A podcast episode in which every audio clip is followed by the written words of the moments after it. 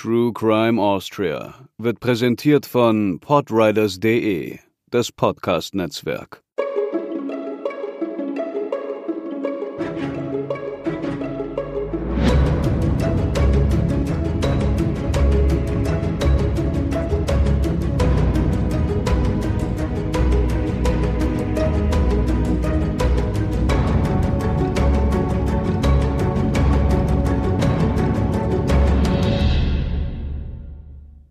Hallo zusammen und herzlich willkommen zur zehnten Episode von True Crime Austria.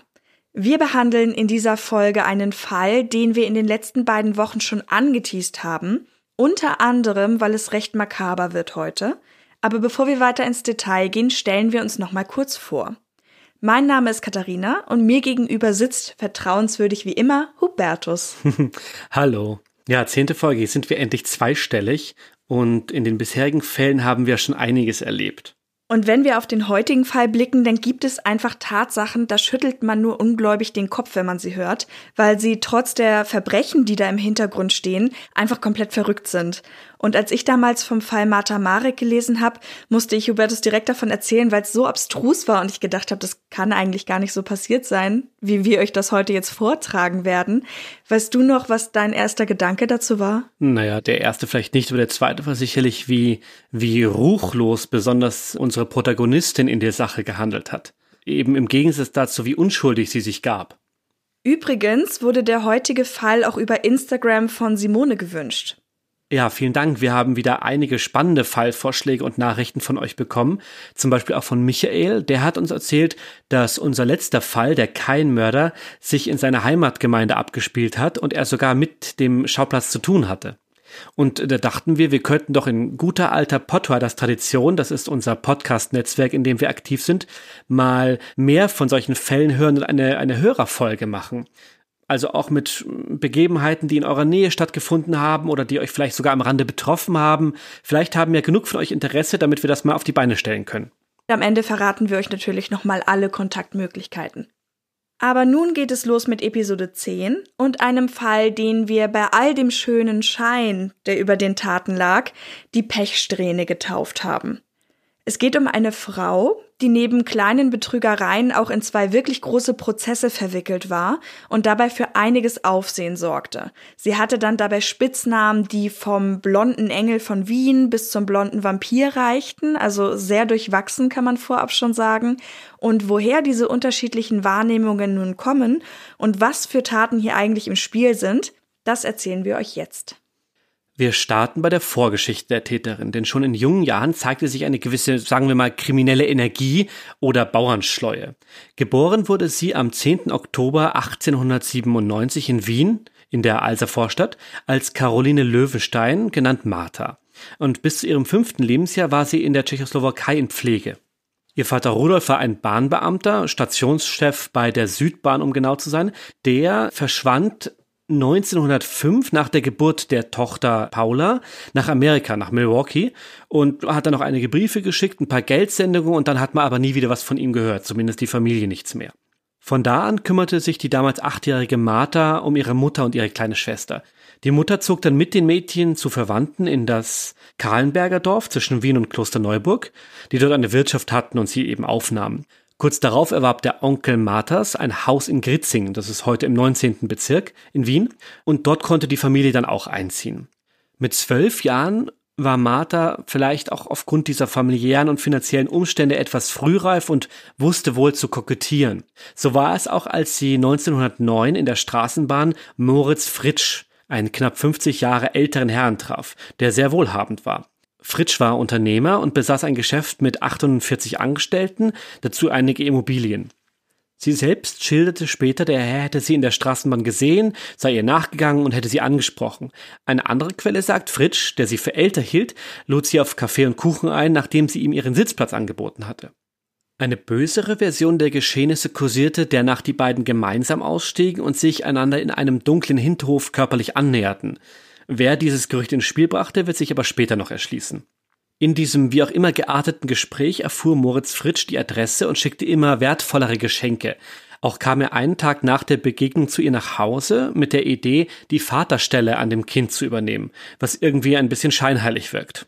Vaterstelle war in dem Moment dann so etwas wie die Vormundschaft für das Kind, aber nicht in heutigem Sinne, sondern er wäre quasi eine Art Vaterersatz gewesen, so wie wir das verstanden haben. Diese Beziehung spielt im Verlauf natürlich noch eine große Rolle, vor allem aufgrund des großen Altersunterschiedes und eine Parallele dazu, die in diese Zeit passt, ist eine Romanfigur namens Josephine Mutzenbacher. Es gibt einen erotischen Roman, der genau diesen Namen trägt, der anonym veröffentlicht wurde, und darin geht es um eine Wiener Prostituierte, die von ihren sehr frühen sexuellen Erfahrungen berichtet. Also im Kindesalter wirklich. Freiwilligkeit ist dabei natürlich eine sehr sensible Sache. Im Kontext eingeordnet ist mit dem Vergleich aber vor allem die Begründung der Handlungen aus der Not heraus gemeint, auch wenn es im Buch eben als Freiwilligkeit beschrieben wird. Das Werk wird Felix Salten zugerechnet, dem Autoren von, im krassen Gegensatz dazu, Bambi, der sich aber nie dazu geäußert hat, ob er jetzt wirklich der Verfasser war. Er taucht aber im Verlauf unserer heutigen Erzählung interessanterweise auch nochmal auf. Damit wir das nochmal ganz klar gesagt haben, aus heutiger Sicht und aus heutigem Verständnis wäre das alles, diese Beziehung, ganz klar rechtswidrig. Der Mutter, Anna, musste das alles bekannt gewesen sein. Sie duldet die Beziehung aber, da sie ja selbst davon profitierte, auch wenn sie laut eigenen Worten erst von der Beziehung erfuhr, als Martha über 16 war. Es soll Besuche gegeben haben, bei denen Martha und ihre Mutter Anna im luxuriösen Haus von Fritsch bei einem Café saßen und beide wussten, dass dies ohne die Zuneigung zu Martha gar nicht möglich gewesen wäre. Diese Lebensmittel hatten damals einen weitaus weniger alltäglich erschwinglichen Wert als heute. Vor allem das Badezimmer soll Martha imponiert haben, weil es jederzeit über warmem Wasser verfügte. Und es war ein offenes Geheimnis, dass Fritsch Martha immer begleitete, wenn sie das Angebot in Anspruch nahm, jederzeit das Badezimmer benutzen zu können. Die beiden wurden laut Martha selbst kurz nach dem Kennenlernen intim. An dieser Stelle ein kleiner Exkurs. Wir haben ja bereits gesagt, dass das natürlich nicht rechtens ist, war es damals teilweise auch nicht. Ich glaube, das straffällige Alter lag da bei 14 Jahren. Da war die Martha ja zu Beginn dieser Beziehung auch noch drunter. Und laut dem Sexualwissenschaftler Magnus Hirschfeld nennt man dieses sexuelle Interesse an Mädchen in der Pubertät, also so 11, 12 Jahre bis 17 Jahre ungefähr, Parthenophilie. Trifft das auf Jungen zu, nennt sich das Ephebophilie und generell wird diese Neigung, wenn sie sich nicht spezifisch auf Jungen oder Mädchen bezieht, Hebephilie genannt. Als Martha dieses strafrelevante Alter überschritten hatte, zog sie dann auch ganz offiziell in die Villa von dem Moritz Fritsch in die Argentinierstraße und später folgten dann auch Mutter und Schwester. Martha wurde ausgebildet, also bekam Sprachunterricht, bekam sogar eigenes Personal und der Verwandtschaft von Fritsch soll das allerdings sehr aufgestoßen sein, vor allem eben durch diesen Altersunterschied und auch aus Sorge um das Erbe. Ganz liebevoll, das belegen auch ihre späteren Aussagen, klingt der Verlauf allerdings nicht, also der Verlauf der Beziehung zwischen Martha und dem Fritsch. Sie erpresst ihren Gönner angeblich damit, dass sie ihn wegen sittlicher Verfehlung anzeigen würde. Also war sich offensichtlich auch dessen bewusst, dass diese Beziehung zunächst nicht ganz legal war. Er wiederum wusste das mit Schmuck und Geldgeschenken zu vermeiden. Diese waren auch in den Abrechnungen zu finden, also dafür gibt es Belege. Außerdem nahm er die Martha auf Reisen mit, eventuell gab er sie dort als seine Tochter aus. Daneben gab es noch in Fritschs Familie die Ex-Frau und drei erwachsene Kinder. Eine Tochter, die war mit einem Konservenfabrikanten verheiratet, einen Sohn, Doktor der Philosophie, und der zweite Sohn war Schauspieler und eben diese Ex-Frau Betty, die betrieb ein Kaffeehaus und alle waren gut situiert. Trotz der Scheidung soll vor allem die Ex-Frau einen regelrechten Hass auf die Martha entwickelt haben. Sie sagte zum Beispiel, dass das junge Mädchen einen geradezu dämonischen Einfluss auf den alten Mann habe. Und hier haben wir den ersten Zirkelschluss zum Anfang, zu diesem besagten Gerücht, die Martha hätte mit dem Moritz Fritsch eben in einem Hinterhof sich sexuell angenähert. Dieses Gerücht wurde von der Ex-Frau Betty in Umlauf gebracht. Wobei man natürlich auch sagen muss, es kann ja auch andersrum gewesen sein. Also das nur dem Kind in die Schuhe zu schieben, das hätte natürlich auch irgendwie nach hinten losgehen können, rückblickend betrachtet. Die Nachkriegsjahre machten sich auch im Geschäft des Herrn Fritsch bemerkbar und er zog dann im April 1923 zusammen mit der Familie, die er jetzt bei ihm wohnte, der Familie der jungen Liebhaberin, in die Nähe Wiens, genauer nach Mödling in die Brühler Straße. Das war also ein anderes Haus, das ihm auch gar nicht mehr selbst gehörte, aber es war immer noch sehr gut bürgerlich. Relativ kurz darauf, am 5. August desselben Jahres, starb der Mann aber dann mit 77 Jahren und hinterließ der inzwischen 25-jährigen Martha sein Vermögen inklusive der hochwertigen Einrichtung. Und die eigene Familie, die Huberto schon beschrieben hat, erhielt nur den Pflichtanteil. Der Hass der Ex-Frau, der jetzt noch größer wurde, mündete dann sogar in einer Verhaftung. Denn sie hatte der Polizei gesagt, Martha hätte Fritsch vergiftet. Sie hätte es doch leid gehabt, den alten Mann zu pflegen, aber der Hausarzt hielt dagegen und bestätigte trotz aller Medikamente, die der mittlerweile Verstorbene dann eben hatte nehmen müssen, weil er eben schon sehr alt war und einige Gebrechlichkeiten hatte, einen natürlichen Tod. Martha sagte dann später selbst, dass es zuletzt nicht einfach gewesen wäre, diese Pflege. Sie hätte nun selbst den Haushalt machen müssen. Das war am Anfang nicht der Fall. Da gab es eben noch Bedienstete dafür. Die Mutter hätte ihr natürlich geholfen, aber der Herr Fritsch sei eben auch sehr herrisch gewesen. Nur drei Monate später bekam das Anwesen dann einen neuen Hausherrn, nämlich Emil Marek, den Martha im November 1923 heiratete und der dann eben auch in die Villa mit einzog. Er war sechs Jahre jünger als Martha, also Jahrgang 1903, hatte erst ein Jahr zuvor maturiert, also einfach mal, um sich ins Gedächtnis zu rufen, wie jung der eigentlich war, studierte dann jetzt Maschinenbau an der Technischen Hochschule in Wien und stammte aus gutem Hause. Seine Eltern wehrten sich gegen die Heirat, ihr Sohn sei A zu jung und außerdem würden sie B der Frau auch überhaupt nicht trauen, vor allem weil ihr Auskommen eben überhaupt nicht gesichert war Sie hatte zwar ein bisschen was geerbt, vor allem eben diese Einrichtungsgegenstände, die man natürlich auch irgendwie hätte verkaufen können, aber vor allem aufgrund der vorherrschenden Inflation, die eben in Österreich erst ab der Einführung des Schilling am 1. Jänner 1925 wieder in irgendwelche Bahnen gelenkt werden würde, hatten sie eben Sorge, dass da vielleicht auch etwas nicht ganz in Ordnung war, wenn dann ihr gut situierter Sohn mit dieser Frau verkehrte. Zum Verdruss der Eltern brach er das Studium dann auch noch komplett ab und widmete sich seinen eigenen Ideen und technischen Erfindungen, unter anderem einem Wasserkraftwerk für 90 burgenländische Gemeinden, um diese mit Strom zu versorgen. Martha schätzte, dass er mit seinen Erfindungen erfolgreich sein könnte, und sie hoffte, dass sich diese tollen Entdeckungen auch irgendwann als Gewinn auszahlen lassen würden. Wie erwartet hielt nun dieser Wohlstand nicht besonders lange an, da die beiden eben kein ständiges Einkommen hatten. Das Ehepaar Marek geriet im Laufe der Zeit immer wieder in missliche Lagen, weil andere sie des Betruges anklagten. Und die Begebenheit, die man vielleicht als Beginn der von uns benannten Pechsträhne gelten könnte, ereignete sich dann auch schon kurz nach der Hochzeit. Im Dezember brach durch die vermeintliche Überhitzung eines Backofens ein Brand in der Villa aus, der leider einen Teil des sehr wertvollen Inventars zerstörte. Und da war es doch geradezu ein Glücksfall, dass einen Monat zuvor eine Brandschutzversicherung abgeschlossen worden war. Gutes Timing. Die zuständige Versicherung, Anglo-Danubian Lloyd, zahlte auch die Versicherungssumme. Im Endeffekt ist sie ja genau dafür da. Und mit diesem neuen Reichtum in petto konnte Emil Marek sich dann also in neue Projekte stürzen. Als auch dieses Geld wieder ausgegeben war, folgte der wohl bekannteste Fall der Mareks und damit kommen wir auch gleich zum ersten großen Prozess.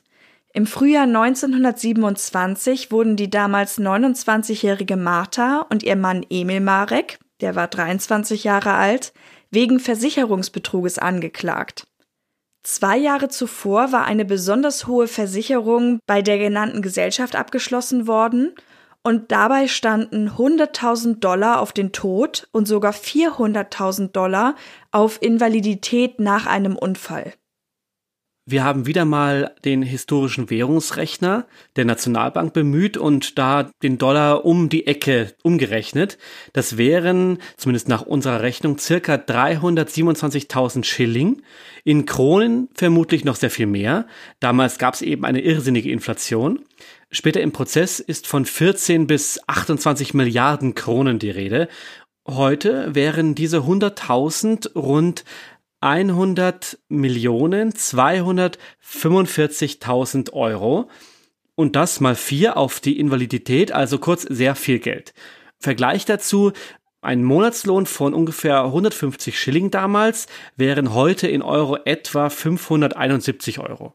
Also sehr viele Zahlen. Der Umrechner hat auch irgendwann den Geist aufgegeben, weil die Zahlen zu lang wurden, dank der Inflation. Ja, bei den, bei den Kronen war eben diese, diese kurze Phase der extremen Inflation einfach nicht mehr seriös berechnet werden kann. Aber nur damit ihr einen ungefähren, ungefähren Wert dafür bekommt. Also diese 100.000 und 400.000 Dollar, das war schon sehr viel Geld damals. Wäre es auch heute noch, um ehrlich zu sein, aber auch äh, auf damalige Verhältnisse gerechnet war es viel Geld und da werden wir natürlich auch später nochmal drauf eingehen. Maßgeblich für diese ganzen Versicherungsangelegenheiten war wohl das besagte Wasserkraftwerksprojekt, das der Emil Marek vorhatte. Er wollte nämlich eigentlich eine Kreditversicherung abschließen, eben für dieses Bauvorhaben, das die burgenländische Landesregierung offenbar sogar genehmigt hatte. Aber der zuständige Berater hat ihm dann eben zugleich eine Lebens- und Unfallversicherung empfohlen. Allerdings gingen da die Vorstellungen ein bisschen auseinander. Der Berater hatte eher so an 10.000, 20.000 Dollar gedacht. Und als dann eben der Herr Marek um die Ecke kam und sagte, ja, er dachte eher an 100.000, 400.000, da guckte der Berater erstmal gar nicht schlecht. Dafür hatte sich dann Emil Marek auch zehn Jahre älter gemacht und sich auch einige Geschäftstitel verliehen. Wir wissen ja, er hat sein Studium gar nicht zu Ende gemacht, aber er sagte eben, er wäre akademischer Ingenieur, er wäre nebenbei Grubenbesitzer und auch Leiter eines im Bau begriffenen Elektrizitätswerkes. Und das ist tatsächlich ja das, was noch am nächsten dran ist mit seinem großen Plan. Zudem verpflichtete er sich zu einer Jahresprämie von 6000 Schilling, das wären dann umgerechnet knapp 23.000 Euro nach unserem Rechner, die er in sechs zweimonatigen Raten von je 1000 Schilling zu zahlen hatte. Wenn man jetzt mal überschlägt, wie die finanzielle Situation der Mareks zu dieser Zeit war, kann man sich denken, dass das für die eigentlich nicht machbar war, überhaupt diese 1000 Schilling gut zu zahlen. Aber irgendwie berappten sie das dann eben doch, legten diese 1000 Schilling auf den Tisch und das führte dann dazu, dass ihnen am 11. Juni 1925 die schriftliche Bestätigung der Versicherung zugestellt wurde. Allerdings kam es dann auch unter seltsamen Umständen bereits einen Tag später zu einem entsprechenden Unfall. Emil wurde ins Mödlinger Krankenhaus eingeliefert. Er hätte im Garten an einem Holzstamm gearbeitet. Er wollte eine elektrische Puppe bauen, war dabei abgerutscht und hätte sich den linken Fuß zertrümmert, wie es hieß. Die Verletzung führte dazu, dass man das Bein unterhalb des Knies wirklich amputieren musste. Und zur Zeit dieses Unfalls war der Mann gerade 20, 21 Jahre alt. Also man muss sich einfach mal vor Augen führen, was das für einen so jungen Menschen eigentlich bedeutet. Wobei man also natürlich in keiner Lebenslage ist es schön, eine Gliedmaße zu verlieren, aber es ist natürlich ein irrsinniger Einschnitt in sein Leben. Einen weiteren Tag später kam dann der Versicherungsberater, kontaktiert von der Frau Martha Marek, ins Krankenhaus und nahm den Bericht auf. Nach Emil Marek gab es einen Schlag mit der Axt und danach sei der Holzklotz, an dem er gearbeitet hatte, zusätzlich auf den Fuß gefallen. Er fragte den Versicherungsvertreter dann auch, nicht wahr, die Sache wird ja sehr schnell erledigt. Und seine Frau hakte ein, dass dies natürlich nicht so gemeint war, aber er wolle doch vor weiteren Falgereien geschützt werden. Der Arzt, der Auskunft gab, merkte allerdings schon an, es sei kaum zu glauben, dass das wirklich ein Unfall wäre, der dort vorläge. Diese Zufälle erschienen der Versicherungsgesellschaft Anglo-Danubian Lloyd seltsam. Sie erstattete nur wenige Tage danach Anzeige wegen Versicherungsbetrugs und vermutete nun auch, dass schon der Brand damals mit Absicht gelegt worden war. Allerdings war der Fall schon abgeschlossen und blieb daher erfolgenlos. Um diesen neuen Betrug zu untersuchen, wurde dann der Corpus Delicti, wenn man so möchte, das Bein angesehen. Es wanderte also aus dem Spital vom Operationstisch in die Anatomie, zum Vertrauensarzt in ein anderes Krankenhaus, ins Gerichtsmedizinische Institut, wo es dann von zwei weiteren Ärzten untersucht wurde. Und das Gutachten sagt dann, die Abtrennung erfolgt durch mehrere Hiebe, nach den Hautrennern wenigstens vier und es ist ausgeschlossen, dass ein zufälliger Hieb mit der Axt oder der fallende Holzklotz diese Art von Schaden hätte verursachen können. Die Sache kam nun also vor Gericht, allerdings erst nach umfangreichen Ermittlungen. Und zentral war dabei die Frage, wie das Bein nun zu Schaden gekommen war. Die Mareks beharrten nämlich darauf, dass es ein Unfall gewesen wäre. Für das Abtrennen in Frage kam Emil Marek, die Martha Marek oder ein eventuell angeheuerter Dritter. Die Mareks wehrten sich gegen all diese Vorwürfe und behaupteten, die beiden Spitalsärzte, die das Bein untersucht hätten, hätten es nicht untersucht, sondern manipuliert, dass es so aussehen würde, als würden die Schilderungen der Mareks eben falsch sein und an der Sache wäre etwas ungut. Diese Aussage stützten ein Spitalsgehilfe namens Karl Mratz, dessen Frau und Marthas Schwester Paula, die deswegen auch später mit angeklagt wurden. Und dieser Spitalsgehilfe meinte, er hätte die beiden Ärzte im Keller belauscht, wo sie sagten, wenn uns das gelingt, so können wir aus der Sache viel Geld für uns herausholen. Die Ärzte leugneten das aber erbost. Es sei ein Imageschaden und es stand Aussage gegen Aussage.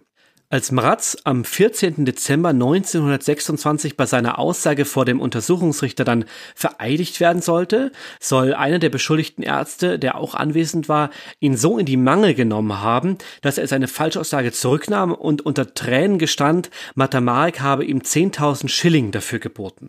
Das Ehepaar Marek und Paula Löwenstein leugneten weiterhin aber jede Beteiligung. Und das wiederum führte dann zu einer Anzeige der Ärzte wegen Betrugs und Verleumdung. Schlussendlich wurden die Mareks dann wegen dringenden Tatverdachts in Untersuchungshaft genommen. Nach fast zweijähriger Ermittlung begann dann am 28. März 1927 vor dem Landesgericht Wien der Prozess gegen die Mareks und auch ihre möglichen Mittäterinnen.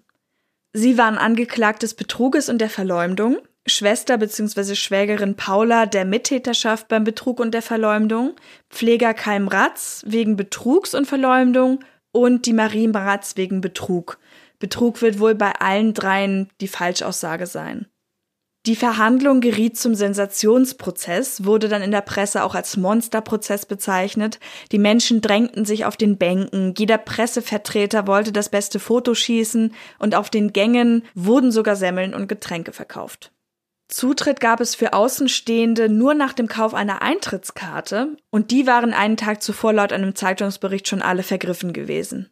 Insgesamt waren an diesem Tag 80 Zeugen vorgeladen und die neue freie Presse schrieb am Tag des Prozessbeginns ein überraschender Eindruck, wenn dann mit der Vorführung der Angeklagten begonnen wird. Auf einer primitiven Tragbare, mit weißem Ledertuch ausgeschlagen, im breiten Sessel, den derbe Holzträger halten, wird Emil Marek hereingebracht. Er sitzt im modisch eleganten Rock, hoch aufgerichtet, mit einer Steifheit und Würde da, als wäre er irgendein offizieller Funktionär. Der 23-Jährige sieht weitaus älter aus. Ein brauner Vollbart, strotzend vor Fülle, außerordentlich gepflegt, senkt sich auf die blitzende weiße Hemdbrust über die kurze schwarze Masche. Vielbraunes Haar ist auch wellig über den Kopf gestrichen, der einen rosigen, zartweiblichen Teint zeigt. Überraschend ist auch die Erscheinung von Martha Marek, einer auffallend schönen Frau. Das weiß gepuderte Gesicht ist vollkommen regelmäßig und durchscheinend, wie es bei Hochblondinen der Fall ist. In zwei dicken Strähnen liegt das Haar von goldroter Farbe wie eine Krone auf dem Kopfe. Ihre Erscheinung ist zart. Sie trägt einen eleganten hellen Mantel. Fast bäuerisch neben diesen beiden Figuren wirkt Paula Löwenstein in ihrem gestrickten Mantel, die gleich beim Betreten des Saales große Unruhe an den Tag legt. Innerhalb der Barre gibt es vor Beginn der Sitzung ein lebhaftes Durcheinander. Der Raum ist von fast 50 Leuten besetzt, hauptsächlich Zeugen, die sich verknäueln, so dass man die Angeklagten kaum sehen kann. Martha Marek hat nur Augen für ihren Mann. Ihre Blicke ruhen längere Zeit zärtlich ineinander. Martha Marek lächelt ihm wehmütig zu. Sie betragen sich dabei, als ob sie ganz ohne Zeugen wären. Das müsste, wenn wir die Teile richtig zusammensetzen, ein Bericht von Felix Salten sein, den wir oben ja schon als Autor des erotischen Romans und von Bambi kennengelernt haben und der auch zu jener Zeit als Berichterstatter für die neue freie Presse tätig war. Diese erste Schilderung zeigt schon, dass die Martha Marek wohl irgendwas Charismatisches an sich hatte, was auch dazu fähig war, die Prozessbeobachter auf ihre Seite zu bringen. Es hat sich in diesem Prozess tatsächlich schon früh herausgestellt, dass das Publikum eher für die Angeklagten und vor allem auch gegen die Versicherung war. Eine berühmte Szene, die oft geschildert wird, aber die zumindest nach unseren Recherchen vor dem Hauptprozess stattgefunden haben muss, war, dass ihr ein Strauß roter Rosen ins Gericht geliefert wurde, den ihr Mann als Liebesbeweis geschickt hatte. Man munkelte aber, dass das auf ihr Geheiß hin passiert ist, also dass sie das irgendwie inszeniert hat. Und als sie dann als strahlender Angeklagte, kann man fast sagen, eine Blüte in die Menge warf, haben die Leute, die die fangen wollten, sich regelrecht darum gestritten.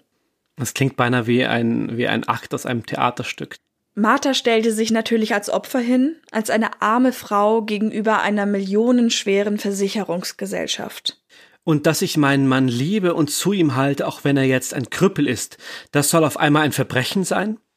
Zu Beginn erklärten sich die Mareks und Löwenstein für nicht schuldig. Maratz und seine Frau erklärten, dass sie durch das Ehepaar zu der Falschaussage verleitet wurden. Das Gutachten der Gerichtsmediziner zu dem abgehackten Bein war im Prozess elementar. Angeführt wurde außerdem die missliche finanzielle Lage des Ehepaars, verschiedene Pfändungen und die Diskrepanz zu der enorm hohen Versicherungssumme, die sich auch schon in den zu leistenden jährlichen Zahlungen gezeigt hatte. Also da haben wir ja diese 6000 Schilling, die den 100.000 bzw. 400.000 Dollar gegenüberstehen. Das Ehepaar Marek wehrte sich weiter gegen die Anschuldigung und wollte dabei natürlich auch die angebliche Armut widerlegen. Und dafür nannten sie diverse Geschäfte, Verkäufe von Erfindungen, Geldverleihtätigkeiten, sogar Waffenhandel, Kanonen und Haubitzen wollen sie verkauft und gehandelt haben. Allerdings hätte dabei eben der Emil Marek leider einen Großteil seines Vermögens verloren, aber halt auch nicht alles. Er sagte dann zum Beispiel, ich hatte eben noch Geldmittel, auch wenn der Herr Vorsitzende es nicht glaubt. Hätte ich nicht für Ärzte, Pfleger und Apotheke viel Geld ausgeben müssen, so hätte ich noch Brillanten kaufen können, ohne zu verhungern. Ein Zeuge sagte später allerdings, dass die Not dann doch wohl so groß gewesen wäre, dass Martha Marek vor ihm sogar von Selbstmordgedanken sprach. Das burgenländische Elektrifizierungsprojekt allerdings bezeichnete Emil Marek als sein Lebenswerk. Er ging offenbar davon aus, dass das klappen würde. Immer wieder kam man darauf, dass er große Ambitionen hatte, aber eben nichts umsetzen konnte. Und der Vorsitzende des Gerichts sagt dann, wir zweifeln ja nicht daran, dass der Angeklagte große Fähigkeiten hat. Und darauf meinte Emil Marek, Bitte, Herr Vorsitzender, wäre ich nicht verhaftet worden, so hätte ich die Welt schon mit der Geheimtelefonie beschenken können. Ich wüsste jetzt so gerne, was er mit Geheimtelefonie meint. Ein großes Projekt. Er war ja Erfinder, er wollte eine automatische Puppe bauen, also er hatte da wohl einige Ideen für die Zukunft. Die Ehe aber sei wundervoll gewesen, hat er gesagt. Unsere Ehe war eine der glücklichsten, vielleicht die glücklichste, die ich mir vorstellen kann. Ich kann nur sagen, es war die glücklichste Stunde meines Lebens, in der ich meine Frau kennenlernte. Ich hatte es gut bei meiner Mutter zu Hause. Ich wurde verzärtelt, verhätschelt, aber das alles war nichts gegen die himmelstürmende Liebe, mit der meine Frau mich umgab. Ihren großen Einfluss auf sich, den viele vermuteten und der ihn angeblich in Geschäfte drängte, sah der Emil allerdings nicht. Ganz im Gegenteil hätte er sie in Geschäfte einbezogen, um sie zu stärken, und generell nutzte er jede Gelegenheit, um sie in ein gutes Licht zu rücken. Dennoch heißt es bereits ab dem 29. März, dass sie die dominantere und damit eventuell auch die Drahtzieherin dieses Dramas gewesen sein könnte. Den Unfall beschrieb er so, dass er am Korpus der Puppe gearbeitet hatte, mal ein, mal zweihändig und mit einem Mal einen wahnsinnigen Schmerz gespürt hatte, worauf er bewusstlos geworden sei. Er wäre dann wieder aufgewacht, als Frau, Schwiegermutter und die Schwägerin um ihn herum standen und sie sein Bein schon hochgelegt hatten. Er schloss aus, dass er sich nach diesem irrsinnigen ersten großen Schmerz noch einmal ins Bein geschlagen haben könnte. Generell könnte er sich überhaupt nicht vorstellen, dass irgendein Mensch dazu in der Lage wäre. Es folgte dann die Aussage Martha Mareks, die sich weiterhin als Opfer inszenierte, übrigens auch von dem alten Moritz Fritsch, der sie, wie sie dann sagte, rechtswidrig gekauft hatte. Es kam dann auch zu diversen Schwächeanfällen und der Vorsitzende musste sie dann auch richtiggehend ermahnen, sich doch bitte zusammenzunehmen. Die Vergangenheit mit dem Herrn Fritsch wurde dabei so besprochen, wie wir sie auch zu Beginn dargestellt haben. Marek hatte sich um ihn gekümmert, betonte aber auch, dass sie auch gleichzeitig sehr unter ihm gelitten hatte. Die Verteidigung benutzte das natürlich als Argument. Der Brand im Dezember 1923, bei dem die Möbel kaputt gegangen waren, sei für sie sehr schmerzlich gewesen. Ich hatte ja meine ganze Jugend dafür geopfert. Und kurz darauf musste dann, wie bereits angekündigt, die Verhandlung auch unterbrochen werden, weil Martha Marek Schüttelfrost und Erbrechen bekam. Die Geschäfte waren in Bezug auf die Mareks nicht nur deshalb interessant, weil man eben wissen wollte, woher eventuell Geld kam, beziehungsweise ob noch Geld da war, sondern eben auch um zu sehen, wie das Ehepaar zusammenarbeitete. Offenbar führte Martha die Korrespondenzen und zeigte sich dabei eben auch als sehr geschäftstüchtig, was das Ehepaar gleichzeitig aber immer wieder von sich zu weisen versuchte. Also man hat die ganze Zeit probiert, den Emil als den Federführenden darzustellen und die Martha wäre eben irgendwie nur so mitgelaufen. Zum Unfall sagte sie, sie hätte mit Mutter und Schwester in der Küche gestanden, als auf einmal Emils Schrei zu hören war. Sie seien dann raus zu ihm gerannt und sie hätte auch noch gesehen, wie der Holzklotz auf ihn fiel. Der Vorsitzende gab ihr dann drei Möglichkeiten. Da es laut den sechs Ärzten mehrere Hiebe gegeben hatte, musste Marek sich entweder das Bein selbst abgehauen haben, jemand anderes tat es mit seiner Zustimmung oder jemand anderes tat es, als er bewusstlos war. Marta Marek schloss all diese Möglichkeiten aus. Sie war ja schließlich vor Ort und hätte das dementsprechend auch mitbekommen müssen. Außerdem hätte von der Versicherungspolice zu diesem Zeitpunkt des Unfalls auch noch überhaupt niemand gewusst, denn am Tag zuvor hätten die Mareks Besuch gehabt und den Brief einfach weggesteckt, ohne zu wissen, was eigentlich drin war. Man wollte ihr das nicht so ganz durchgehen lassen, weil es sich bei diesem Brief ja um ein Einschreiben gehandelt hätte, auch um einen größeren Brief mit der Aufschrift der Versicherungsgesellschaft. Und wenn man dann weiß, man hat eigentlich gerade etwas abgeschlossen, kann es ja eigentlich kaum anders sein, als dass das die Bestätigung ist. Aber darauf ließ sie sich gar nicht ein. Ein Direktor der ersten allgemeinen Unfall- und Schadensversicherung sagte als Sachverständiger aus und gab an, noch niemals eine solch horrende Summe ausgestellt zu haben. Dieser Abschluss hätte an oberster Stelle gegeben werden müssen und hätte viel tiefgreifendere Nachforschungen über den Stand des Ehepaars erfordert. Sie konnten ja nicht mal diese Jahresprämie zahlen. Oder nur knapp.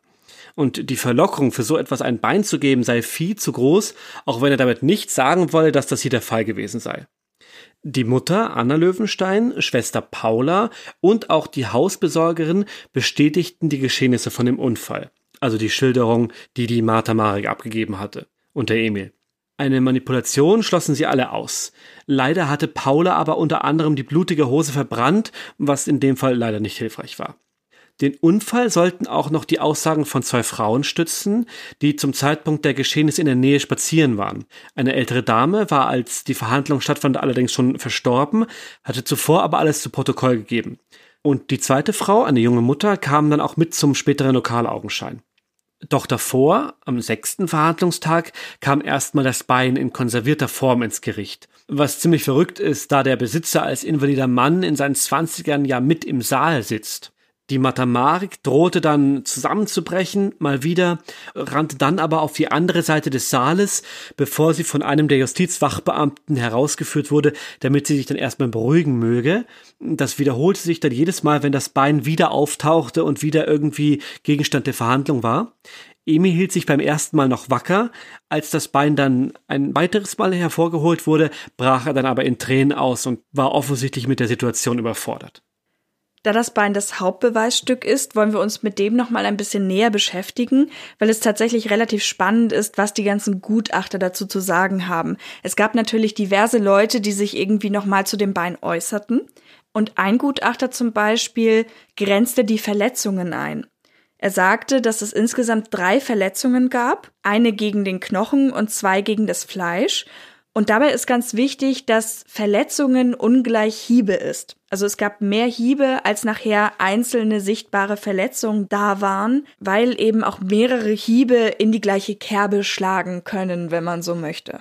Natürlich hörte man auch nochmal die beiden beschuldigten Ärzte an, die davon sprachen, dass die Sache ihnen von Anfang an komisch vorgekommen war. Einer von ihnen war bei der Einlieferung vor Ort gewesen, verständigte dann den Primarius wegen der Amputation und sprach später auch mit dem Versicherungsberater. Der andere hatte das Bein zur Ansicht bekommen, als er gerade ohnehin eine Leiche untersuchte, das heißt, man hat das einfach angeschlossen, und er gab vor Gericht an, dass sich nichts am Bein verändert hatte, seit er es damals gesehen hatte.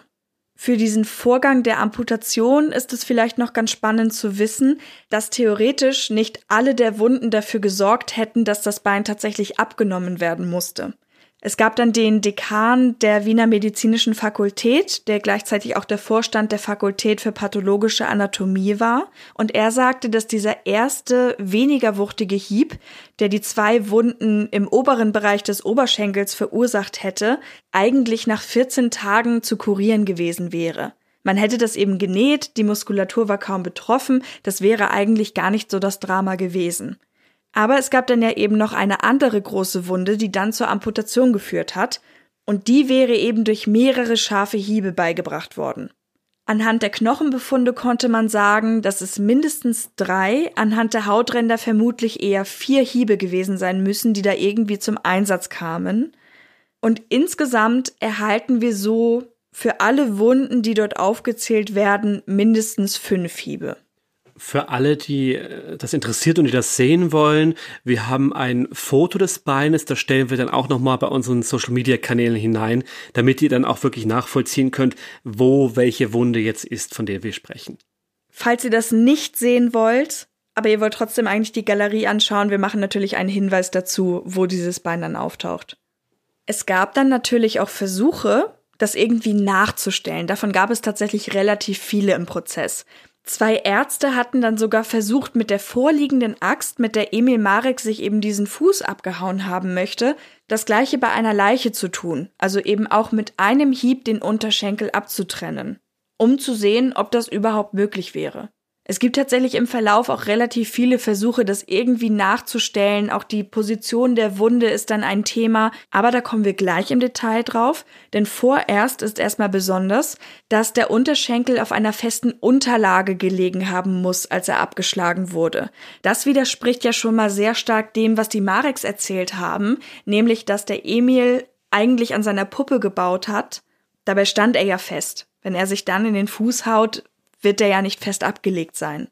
Außerdem könnte der Holzblock nicht mal ähnliche Wunden wie die am Bein auslösen, selbst wenn er mit seiner schärfsten Kante im freien Fall auf ein Bein trifft. Dann wurde auch noch das Thema Stärke angesprochen. Also erstmal kann überhaupt jeder diese Wucht aufbringen, sich das Bein abzuhauen oder auch kann diese Wucht in diesem Moment aufgebracht worden sein. Denn Marek wollte ja einen Block bearbeiten, das heißt, er wird ja nicht mit der Axt drauf losgeprügelt haben, sondern er wollte ja eigentlich den Korpus für seine Puppe herstellen. Ein Zimmermann sagte dann auch als Sachverständiger aus, dass er selbst von Kollegen im Gebirge, die größere und längere Hacken haben, noch nie gehört hätte, dass sich jemand mit einem Schlag den Fuß abgehauen hat. Außerdem bemängelte er eben die Position der Wunde, die würde überhaupt nicht mit der beschriebenen Tätigkeit zusammenpassen. Und die anderen Teile der Puppe, die er gesehen hatte, die wären übrigens gar nicht gehackt gewesen. Also warum fing der Marek jetzt damit an, die anders zu bearbeiten als den Rest? Dennoch, das räumte er aber ein, könne es bei Ungeschick und gerade auch bei Leuten, die eher Anfänger wären, zu gefährlichen Verletzungen kommen, auch zu welchen die Leuten, die sehr geübt sind, vielleicht seltsam erscheinen. Also frei nach dem Motto, eigentlich ist alles möglich, wenn man sich nicht auskennt. Einige Ärzte bestätigten dann später auch, dass die Wunde eher vorn in der Beinmitte liegen müsste, statt an der Innenseite, wie es jetzt war. Zusammenfassend also, es gab einfach zu viele Verletzungen für einen Hieb, den der Marek sich ja zugefügt haben möchte. Es gab auch zu viele Hiebspuren, als dass das irgendwie haltbar gewesen wäre. Die Verletzungen befanden sich an ungewöhnlichen Stellen und müssten auch mit Auflage des Beines zugefügt worden sein. Das zeigten unter anderem auch die Versuche an den Leichen. Es könnte zwar sein, dass nach einem ersten Schmerz bei folgenden Hieben weniger empfunden werden würde. Das wäre dann ähnlich wie bei Kriegsverletzungen, aber auf jeden Fall muss dieser erste Schlag wehgetan haben. Es gab noch weitere Details, vor allem auch Versuche, die Tat nachzustellen, wie der Unfall geschehen sein soll, blieb aber einfach rätselhaft. Zu all diesen seltsamen Szenen vor Gericht kam dann am siebten Verhandlungstag noch ein anonymer Brief, der an den Staatsanwalt gerichtet war, und ihm schrieb jemand, die Angeklagte hätte zwei Tage vor dem Unfall eine Morphiumspritze bei ihm abgeholt. Dieser jemand entpuppte sich schließlich aber als ein gewisser Goldfüllfederkönig. Der war wohl als Gerichtskiebitz ins B bekannt und als besonders, wie sagt man, gnadenlos oder ruchlos, wenn es darum geht, Reklame für seine Füllfedern zu machen, weil er wohl immer wieder irgendwo in Gerichtsprozessen hineinpoltete mit, mit Briefen und angeblichen Verstrickungen, nur um das dann aufzulösen als, ja, er wäre das, der Goldfüllfederkönig und seine Anschuldigung wäre zwar falsch, aber bei ihm könne man übrigens sehr tolle Goldfüllfedern kaufen. Also er hat das genutzt, um Billigreklame zu machen. Das ist ja nicht der erste skurrile König aus Wien, der uns in einem Fall begegnet. Wenn ihr es noch nicht kennt, dann hört doch auch mal in unseren ersten Fall hinein, die Ermordung des Schokoladenkönigs. Die Nebenangeklagten wurden alle sehr viel kürzer abgehandelt. Beim Ehepaar Mratz kam man überein, dass sie in einer schweren Lage sehr manipulierbar gewesen wären und das Ehepaar Marek sie deswegen halt auch gut hätte überzeugen können. Martha soll dem Ratz dann auch die Worte der Ärzte verdreht haben. Die haben ja in der Version, die auch vom Notar beglaubigt wurde, über Geld gesprochen und das Originalzitat soll gewesen sein, es werde etwas dabei herausschauen, was ja aber nicht zwingend auf eine Bestechung durch die Versicherungsgesellschaft hindeutet. Und auch in einem ganz anderen Kontext der gefallen sein kann. Die können sich auch über irgendetwas unterhalten haben. Knochen, der herausschaut. Zum Beispiel. Der kindlichen Paula Löwenstein konnte nichts Böswilliges nachgewiesen werden. Ihre Untersuchungshaft endet dann auch am siebten Prozesstag. Am achten Prozesstag kam dann ein Gutachter der Technischen Hochschule zu Wort, der das Verhalten der Axt beim Auftreffen auf Bein oder Holz einordnet. Auch er habe solche Verletzungen noch nie zuvor gesehen und hielt sie für unmöglich. Denn ein Abgleiten würde ja eine Verminderung der Kraft bedeuten, nicht ein Zuwachs, wie das Gericht ja offenbar annehmen würde. Das Tänzeln der Axt, das so oft von der Verteidigung angeführt wurde, sei nur möglich, wenn diese auf eine harte Unterlage wie zum Beispiel ein Amboss oder ein ganz hartes Holzstück träfe. Und er meinte dann am Beispiel der Fleischhauer, da würde man sehen, dass diese Art Rückprall bei Knochen eben nicht erfolgen würde. Er schloss sich dann auch der Theorie an, dass der Fuß auf einer harten Unterlage aufgelegen haben muss, als die Schläge erfolgt werden. Also mit dem Tänzeln der Axt wollte man eigentlich die Theorie erhärten, dass es durchaus möglich wäre, dass ein Schlag durchgeführt war, weil sie quasi immer wieder springt und dabei neue Wunden zufügt. Das war die Idee dabei.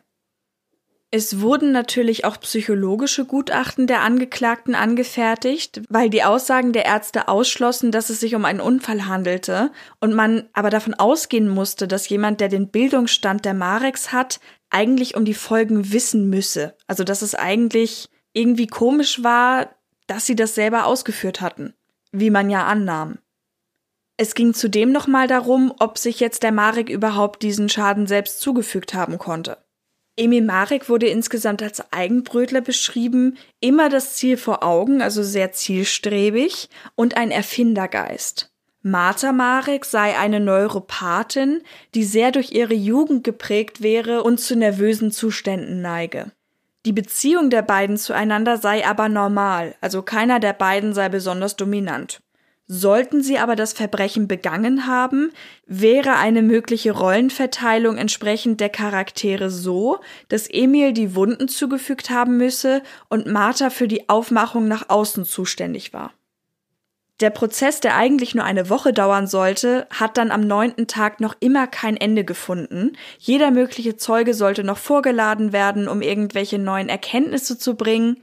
Aber als man dann den Fall eines Mannes hörte, der sich selbst den Kopf mit einer Axt abgeschlagen hatte, sagte der Vorsitzende dann scherzhaft zu den Verteidigern Beantragen Sie auch die Vorladung dieses Zeugen aus Lienz? Einen Tag später beschloss man dann aber, dass die ganzen eingebrachten Anträge vom Vortrag dann abgewiesen würden, die Beweislage sei hinreichend und man sollte doch nun mit den Plädoyers beginnen. Der Staatsanwalt und der Vertreter der Versicherungsgesellschaft sprachen sich natürlich über die Schuld der Mareks aus. So viele Zufälle könne es gar nicht geben. Selbst wenn alles nur Indizien wären, sollte das Bein für einen Schuldspruch ja wohl ausreichen. Sie meinten dann weiter, dass das Register der Unwahrheiten ewig lang sei. Viele der Zeugen seien außerdem nicht fantasievoll genug, sich so einen Hergang eben auszudenken, die Marix aber schon. Der Fall sei also außergewöhnlich, weil es um so eine enorme Summe ging und die beiden eben keine, naja, typischen Verbrecher wären. Die Verteidigung appellierte eher an das Herz, berichtet über das liebevolle Paar und die Situation eines jungen Mannes, der zum Invaliden wird, das vor der angeblichen Tat ja auch gewusst haben musste und äh, Gefahr lief, seine ebenfalls junge und schöne Frau dadurch zu verlieren. Nebenbei stand er ja auch vor der Verwirklichung seines Lebenswerkes, wie wir oben gehört haben, und zudem wäre es sehr dumm gewesen, einen Tag nach Ankunft der Police den Unfall vorzutäuschen. Und man wies auch nochmal darauf hin, dass dieser Fuß ja durch so viele Hände gegangen sei und wollte also nochmal auf diese mögliche Manipulation hinweisen. Daneben wäre die Martha Marix sehr nervenschwach und also zu einer solchen Tat gar nicht fähig. Die anderen Angeklagten wurden als beeinflussbare Nebenfiguren dann in Schutz genommen.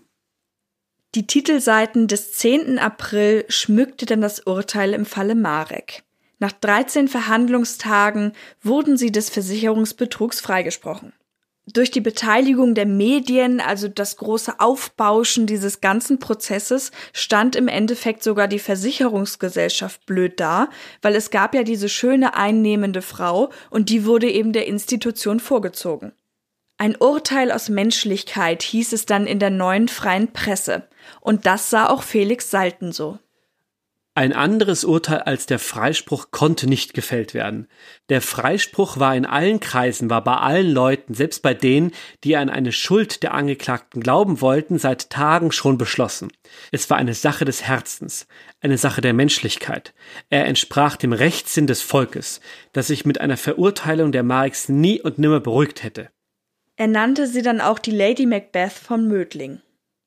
Zur Begründung des Urteils sagte man Folgendes.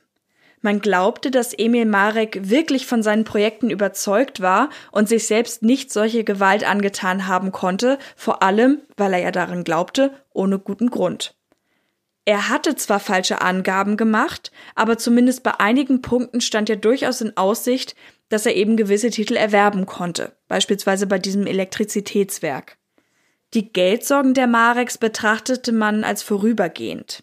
Und die Gutachten hatten ja auch gezeigt bzw. vermutet, dass ein Unerfahrener sich mit einer Axt sehr unglücklich verletzen konnte.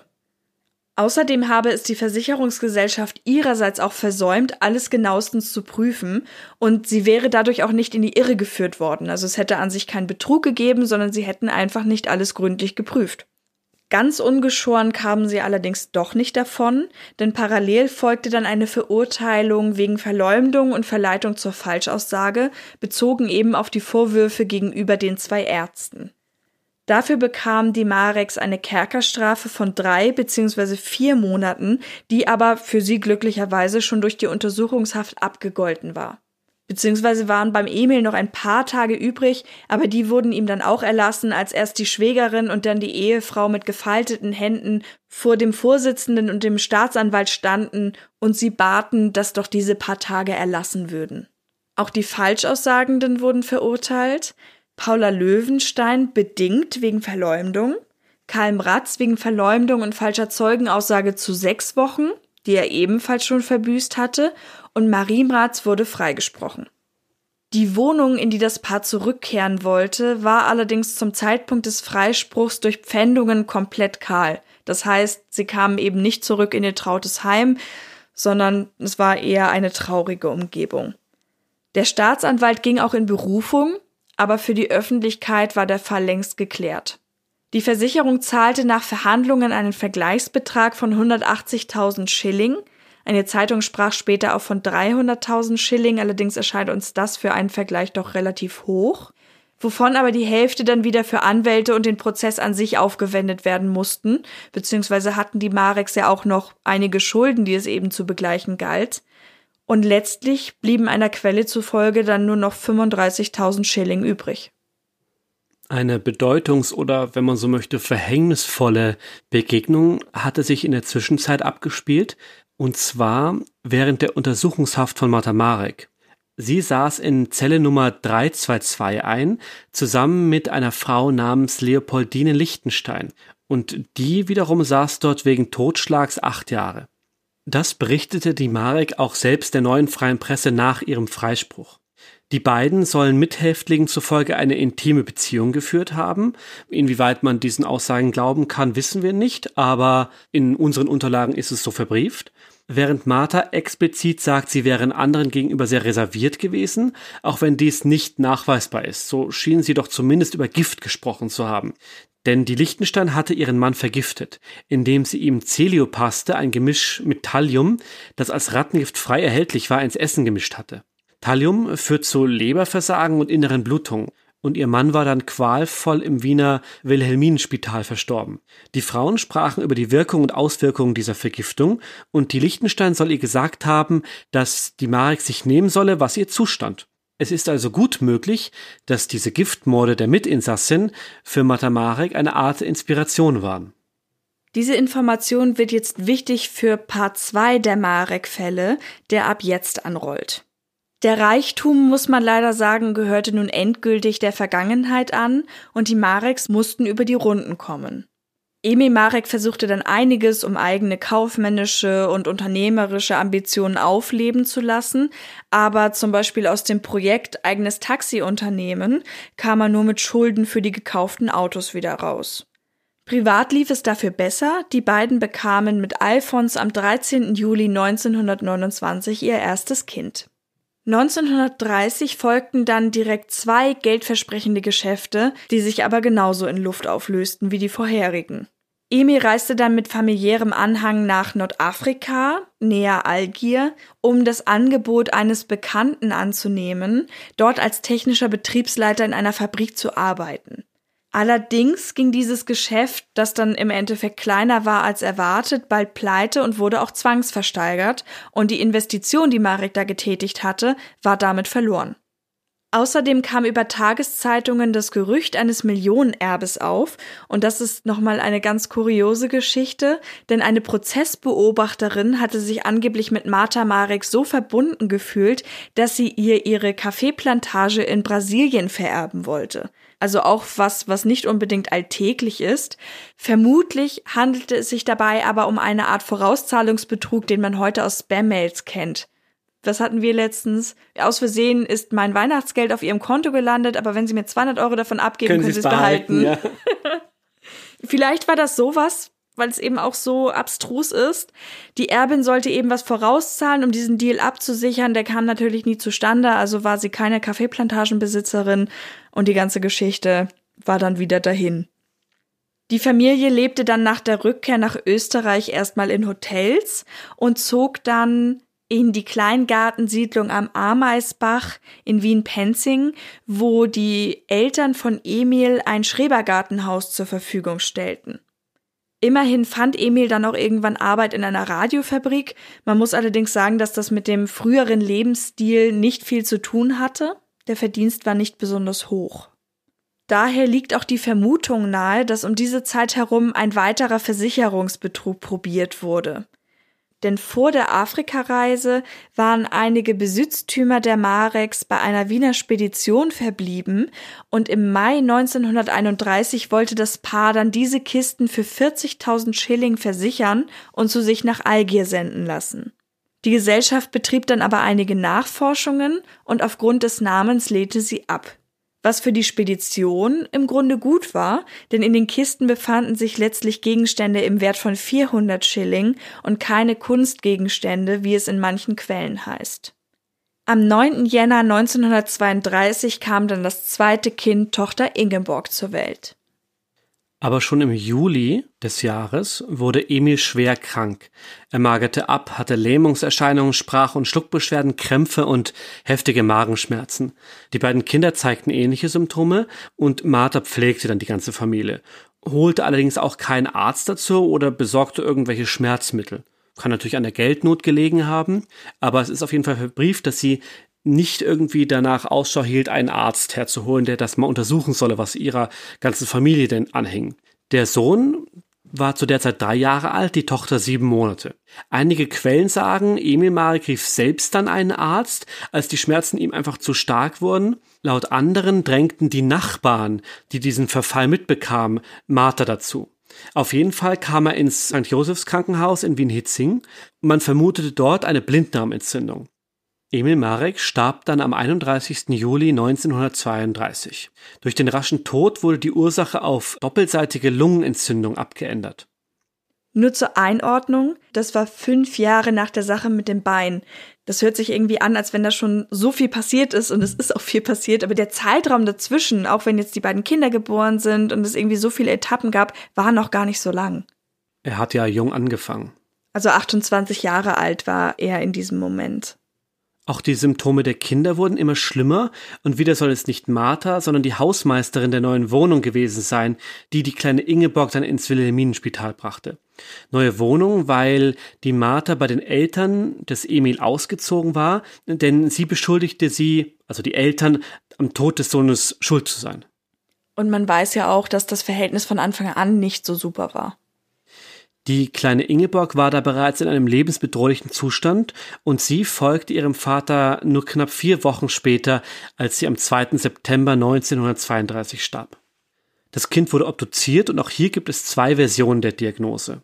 Ursache 1, Erstickungstod nach schwerer Lungeninfektion und Ursache 2, Vergiftung durch ungeeignete Nahrung, was Schäden am Darmsystem, der Leber und der Niere ergeben haben soll. Nur der kleine Alphons, der zwar dieselben Symptome zeigte, aber nicht so schlimm wie die anderen, überlebte. Und bei ihm diagnostizierte man dann eine Gehirnhautentzündung und anginöse Bronchitis. Martha Marek selbst wurde ihrer Aussage nach auch von Magenkrämpfen und weiteren Beschwerden geplagt, ließ sich dann auch einweisen ins Krankenhaus, aber gesundete dann auch wieder sehr schnell.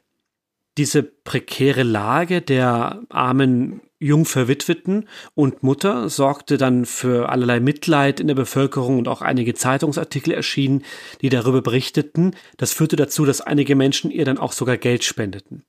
Und Marek selber nahm jede Gelegenheit wahr, ihr Leid zu klagen.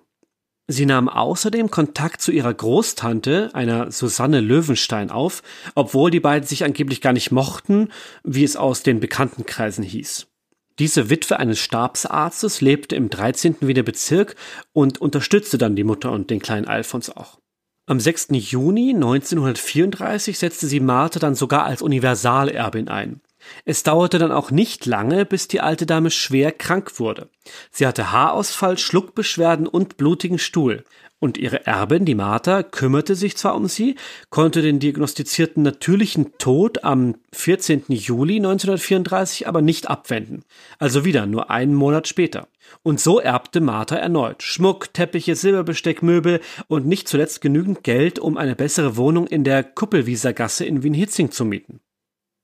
Im Dezember 1935 kontaktierte Martha Marek dann ihr nächstes Opfer, Felicitas Kittenberger, über ein Zeitungsinserat. Die 54-Jährige war Schneiderin und wollte sich selbstständig machen. Sie zog dann als Untermieterin zur mittlerweile 39-jährigen Marek, die auch versprach, ihr zu helfen. Allerdings liefen die Geschäfte gar nicht gut und die Frau musste sogar ihre Nähmaschine verpfänden. Seit Anfang 1936 hatte Marek mit dem tschechischen Versicherungsangestellten Jenö Neumann zu tun, der wohl auch ihr Liebhaber wurde. Die beiden, er saß ja quasi an der Quelle, drehten Kittenberger dann eine Lebensversicherung zugunsten Mareks an, die Höhe betrug 5000 Schilling, und schon kurz darauf wurde sie schwer krank.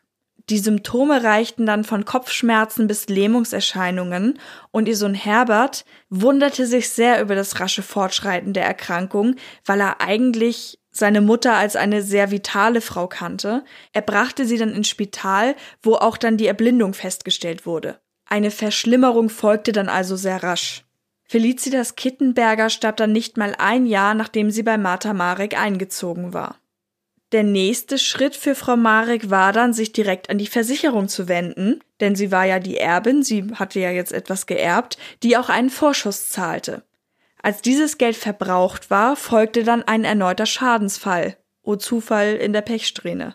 In die Wohnung sei eingebrochen worden und Marek forderte 12.000 Schilling Schadensersatz. Mal vorsichtig ausgedrückt, der Name Marek löste jetzt bei der Versicherung nicht unbedingt Freudengefühle aus. Und als die Polizei den Zweifeln nachging, stellte sie fest, dass der Einbruch offenbar wirklich nur vorgetäuscht war. Marek und Neumann wurden dann also festgenommen. Herbert Kittenberger wandte sich dann zusätzlich an den Untersuchungsrichter und äußerte den Verdacht, dass seine Mutter vergiftet worden war. Marek habe ihm gegenüber sogar mal erwähnt, ein starkes Gift daheim zu haben, wofür auch immer. Na, wahrscheinlich hat sie ihm von dem Rattengift erzählt. Als solches wurde das ja auch verwendet. Er forderte außerdem auch das Geld der Versicherung ein, das Marek nicht rausrücken wollte, weil die Verstorbene ihr angeblich genau diesen Betrag schuldete. Auf jeden Fall wurde die Leiche der Schneiderin exhumiert und man stellte dann eine tödliche Dosis Thallium fest, verabreicht vermutlich über Celiopaste. Und daraufhin wurden auch die anderen Leichen auf dem Otterkringer Friedhof noch einmal untersucht, die Ingeborg und Emil, und auch bei ihnen konnte durch eine Analyse diese Celiopaste festgestellt werden. Die Staatsanwaltschaft erhob Anklage gegen Martha Marek wegen mehrfachen Meuchelmordes. Es gab dann auch einen Zeugenaufruf seitens des Landesgerichts Wien II und in dem hieß es, jeder sollte sich melden, der mit Marek und der Zellengenossin Lichtenstein 1926, 1927 in Haft gewesen war. Zu diesem Zeitpunkt saß Martha Marek dann wieder in Untersuchungshaft. Und nun kommt es zum zweiten großen Marek-Prozess. Der war angesetzt am 25. März 1938, wurde dann aber verschoben, weil es zwischenzeitlich zum Anschluss Österreichs an das Deutsche Reich kam. Während der Untersuchungshaft kam Mark ins Gefängnisspital, weil sie meinte, gelähmt und fast erblindet zu sein. Der Sohn Alfons wurde vom NSDAP Kinderhilfsweg nach Berlin gebracht. Marek war angeklagt wegen vierfachen meuchlerischen Mordes, Mordversuchs an ihrem Sohn und zweifachen Betrugs. Mitangeklagt war Jeno Neumann wegen Versicherungsbetrugs und Veruntreuung. Inzwischen hatte sich aber das öffentliche Ansehen vor allem der Martha Mark gewandelt. Mit diesen Taten war kaum noch jemand auf ihrer Seite, wie eben in den vorigen Prozessen ja alle noch sie als, wenn schon nicht Opfer, doch zumindest die Versicherung als den großen Bösen gesehen hatte und man willigend in Kauf nahm, dass sie ja eigentlich nur das Beste für sich und ihre Familie wollte. Damit sie aufgrund ihrer Lähmung und ihrer vermeintlichen Blindheit trotzdem im Gericht an der Verhandlung teilnehmen konnte, konzipierte man einen eigenen Sessel für sie, mit dem sie dann auch ins Gericht getragen wurde. Bis ins Detail wurden dann nochmal Marthas Jugend, ihre Kindheit, der aufsehenerregende erste Prozess um das abgehackte Bein ihres Emils aufgegriffen, alles mit der Begründung, nur eine genaue Durchleuchtung ihres Charakters könne eben die Wahrheit zutage fördern. Die Beziehung zu Moritz Fritsch wurde in beiden Prozessen auffallend unterschiedlich ausgelegt. Im ersten, den mit der Versicherung, drückte man noch auf die Tränendrüse und betonte, dass der einst flotte Mann immer kränker geworden war. Beim jetzt zweiten nannte die Staatsanwaltschaft diese Beziehung dann krankhaft und meinte, Martha hätte Fritsch schon als Jugendliche in ihrer Gewalt gehabt. In der Anklage hieß es außerdem, Martha hätte ihre Familie für einen neuen Mann aus dem Weg haben wollen. Und dieses Motiv tritt gerade bei Giftmorden tatsächlich häufiger auf. Es gibt zum Beispiel einen ganz gut vergleichbaren historischen Fall aus Deutschland, den der Gesche Gottfried, der genau diesen Ablauf hat. Also, dass die Frau ihre Familie umbringt, weil irgendwie ein Mann im Hintergrund steht, mit dem sie sich die Zukunft nicht kaputt machen möchte, weil an ihr eben noch diese Familie hängt. Den gibt es übrigens auch bei True Crime Germany zu hören, falls euch das interessiert. Da war ich auch noch an Bord und da haben wir diesen Fall einmal aufgearbeitet. Ich glaube, es war sogar das gleiche Gift. Das Thallium, dieses Rattengift? Mhm. Ich meine mich aber zu erinnern, dass es um Rattengift ging. Ja, ja, es kann sein. Also hört euch den Fall unbedingt an, ist sehr spannend und sehr gut aufbereitet.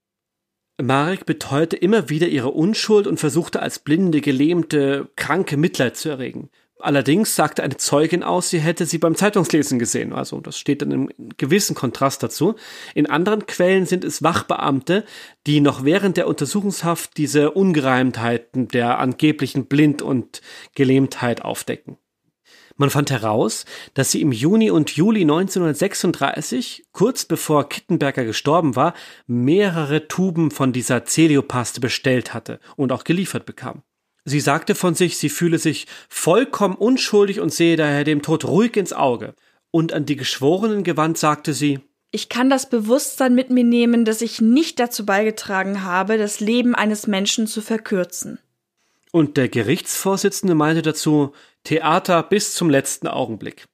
Zumindest er war überzeugt, dass sie es mit ihrer Schauspielerei geschafft hätte, so viele Menschen zu täuschen. Was im Rückblick ja auf jeden Fall nicht ganz falsch ist beziehungsweise genau zutrifft, ja. Denn inzwischen war Marek auch von einer ganzen Reihe an Augenärzten auf ihre angebliche Blindheit untersucht worden. Und die kamen alle einhellig zu dem Ergebnis, dass es mit ihrer Blindheit nicht weit her sein kann, dass ihre Augen also tadellos funktionieren, auch und vor allem, weil sie ihre Redner immer stets fixiert. Das Schlussplädoyer folgte dann am 18. Mai, nachdem etwa 100 Zeuginnen und Zeugen angehört worden waren. Und die Staatsanwaltschaft sprach dann von Marek als einer Bestie in Menschengestalt oder Satan in Weibsgestalt. Ein Reporter von Das kleine Blatt schrieb, im Saal war es während der Ausführungen des Staatsanwalts mäuschenstill geworden. Die Zuhörer hatten förmlich den Atem angehalten, und lähmendes Entsetzen lag in den Gesichtern, als der öffentliche Kläger die furchtbaren Mordtaten schildert und als er die Forderung nach dem Todesurteil hinausrief. Martha Marek saß blass in ihrem Stuhl, mit weit aufgerissenen Augen, und Tränen tropften auf ihren Schoß nieder. Der Verteidiger meinte, meine Herren Volksrichter, geben Sie diese schwerkranke Frau dem Kind wieder, lassen Sie das Kind makellos leben und sprechen Sie diese Frau von einer Schuld frei. Marek versuchte noch eins, um ihre Unschuld zu beweisen. Sie wollte in Hypnose versetzt werden, um eine weitere Aussage zu machen oder die Wirkung des Gifts an sich selbst testen zu lassen. Diese Anträge wurden dann aber auch abgelehnt. Dann, am 19. Mai 1938, folgte die Verurteilung zum Tode wegen vierfachen meuchlerischen Mordes an ihrem Mann Emil, der Tochter Ingeborg, Großtante Susanne und Untermieterin Felicia Skittenberger. Außerdem der Versicherungsbetrug und das Vortäuschen eines Einbruchsdiebstahls wurden ihr zur Last gelegt. Von dem Mordversuch an ihrem Sohn wurde sie aber freigesprochen. Mildernd könne generell berücksichtigt werden, dass Marek eine psychopathische Person mit hysterischem Charakter ist. Dennoch war sie aber zurechnungsfähig. Das Publikum war ihr sehr lange treu geblieben, aber spätestens an diesem Punkt schlug ihr dann doch einige Wut entgegen. Pfui, Marek, auf den Galgen mit ihr. Der Mitangeklagte Jene Neumann wurde wegen Versicherungsbetrugs und Veruntreuung zu einer dreijährigen schweren Kerkerstrafe verurteilt. Außerdem wurde veranlasst, dass er nach seiner Entlassung im Januar 1939 aus dem Gebiet des Großdeutschen Reichs nach Ungarn ausgewiesen werden sollte ausgewiesen aus dem Großdeutschen Reich deshalb, weil Österreich ja inzwischen an das Deutsche Reich der Nationalsozialisten angegliedert wurde, also als Ostmark ein Teil davon war und dementsprechend auch diese beiden Verurteilungen in den Geltungsbereich des deutschen Strafrechts fallen. Also im Fall von dem Jenö wurde er eben aus Wien, also aus einem Teil des Großdeutschen Reichs, ausgewiesen nach Ungarn und durfte auch nicht mehr zurückkommen. Der Verteidiger von Martha Marek versuchte dann Nichtigkeitsbeschwerde einzubringen und ging auch in Berufung. Er argumentierte vor allem, dass sie nicht hingerichtet werden könne, weil nach der Machtübernahme die Todesstrafe nicht mehr durch den Strang, sondern durch das Fallbeil erfolgte. Diese besonders blutige Methode würde eben eine Strafverschärfung bedeuten, die nach dem Gesetz aber unzulässig sei. So wäre es zum Beispiel auch bei einer Dunkelhaft, die Marek verbüßen musste, weil sie den Staatsanwalt beleidigt hatte. Auch das wäre eben eine Strafverschärfung, die das Todesurteil zunichte mache. Derweil übrigens hatte Marek erneut ganz kreativ skurrile Wege aufgetan, an Geld zu kommen. Denn sie schrieb im September an das Rockefeller Institut in Monaco, dass ihr zu Ohren gekommen wäre, dort würde man Leichenköpfe für medizinische Untersuchungen ankaufen. Und dann fragte sie, wir haben hier einen Brief, in dem sie das wirklich so schreibt, unter welchen Konditionen das Rockefeller Institut denn ihren Kopf quasi in Vorkasse nehmen würde. Also nach ihrem Tod dürften sie ihren, ihren Kopf haben, wenn sie eben jetzt das Geld schon dafür bekäme. Und sie wäre ja auch als Untersuchungsobjekt ganz interessant, weil sie an einer lebensbedrohlichen tuberkulösen Meningitis litt und ja auch erblindet sei. Also das Blind hat sie dort auch gerne wieder aufgegriffen. Man hört ja öfter, dass teilweise die Köpfe von Hingerichteten nochmal untersucht wurden, zum Beispiel auf Merkmale von Mördern und so weiter, ob man das am Kopf festmachen kann. Aber ich glaube, dass jemand, der verurteilt ist, seinen eigenen Kopf anbietet, das hatten wir auch noch nicht. Nee, klingt ein bisschen nach Körperwelten. ja. Wie zu erwarten war, verwarf dann der oberste Gerichtshof am 14. Oktober 1938 die Berufung, denn Entsprechend der Begründung des Verteidigers, eine Disziplinarstrafe könne niemals als Strafverschärfung angesehen werden und die Art des Vollzugs der Todesstrafe sei Sache der Strafvollzugsbehörde und nicht des Gerichts. Damit wurde das Todesurteil rechtskräftig. In einem der letzten Briefe an ihren Sohn Alfons schrieb Marek Nun, mein Goldkind, vergesse nie deine Mutti und denke stets in großer Liebe an mich, denn du bist ja der Einzige, der Muttis Ehre retten kann. Millionen Bussi, mein armer Liebling, deine dich aufrichtig liebende, unschuldige Mutti. Das ist ja tatsächlich ganz rührend. Aber auch uneinsichtig bis zum Schluss. Ich möchte gar nicht drüber nachdenken, was der Junge dann denkt, falls er diesen Brief überhaupt bekommen hat. Weil er ja rückblickend sich ein Bild davon machen muss, und ich sage mal, viele Beweise sprechen ja tatsächlich gegen die Mareks. Ja, wenn er Glück hat, wir dürfen ja auch nicht vergessen, in welcher Zeit wir sind, hat er es geschafft, über dieses, oder was heißt geschafft, wurde er über dieses NSDAP Kinderhilfswerk irgendwo, er war ja in Berlin, irgendwo einer Familie übergeben und hat einfach dort überhaupt jeden Kontakt zu dieser Art von Familie einfach loskoppeln können. Der war ja auch dort noch, noch unter zehn Jahren. Das heißt, vielleicht hat er eine Art von Verdrängung da erlebt, wenn man Verdrängung da positiv werten kann, das weiß ich nicht. Aber zu wünschen ist es ihm natürlich, dass er dieses Kapitel nicht irgendwie für sich mittragen musste. Wir kommen damit zur Hinrichtung und können an dieser Stelle auch noch mal ein paar Details aufgreifen, die wir zum Beispiel in unserer zweiten Folge genannt haben, denn da ging es ja ganz spezifisch um die Todesstrafe in Österreich. Normalerweise war es eben so, dass Todesurteile gegen Frauen im 20. Jahrhundert in Österreich nicht vollstreckt worden waren, sondern sie wurden bis 1918 vom Kaiser und im Anschluss dann vom Bundespräsidenten begnadigt. Das heißt, die Todesurteile, die gegen Frauen verhängt wurden, wurden eigentlich in fast allen Fällen in eine lebenslange Haftstrafe umgewandelt. Nach dem Anschluss 1938 wurden Gnadengesuche dann an das neue Staatsoberhaupt gerichtet, so auch das von Martha Marek im November 1938, und das war Adolf Hitler. Und wir haben hier auch eine Abschrift seiner Antwort. In der Strafsache gegen die durch rechtskräftiges Urteil des Landesgerichts für Strafsachen Wien als Schwurgericht vom 19. Mai 1938 zum Tode verurteilte Caroline, genannt Martha Marek, habe ich beschlossen, von dem Begnadigungsrecht keinen Gebrauch zu machen, sondern der Gerechtigkeit freien Lauf zu lassen. Es gab dann auch ein weiteres Gnadengesuch an den zuständigen Gauleiter von Wien, aber das blieb ebenfalls erfolglos. Es gibt in einigen Quellen die Vermutung, dass diese Ablehnung der Gnadengesuche mit Marthas halbjüdischer Herkunft zusammenhängen könnte. Allerdings klingt das im ersten Moment auch etwas zu plakativ. Also es kann sein, aber es gibt eben auch Quellen, die das überhaupt nicht erwähnen und deswegen wirkt es ein bisschen beliebig an einiger Stelle.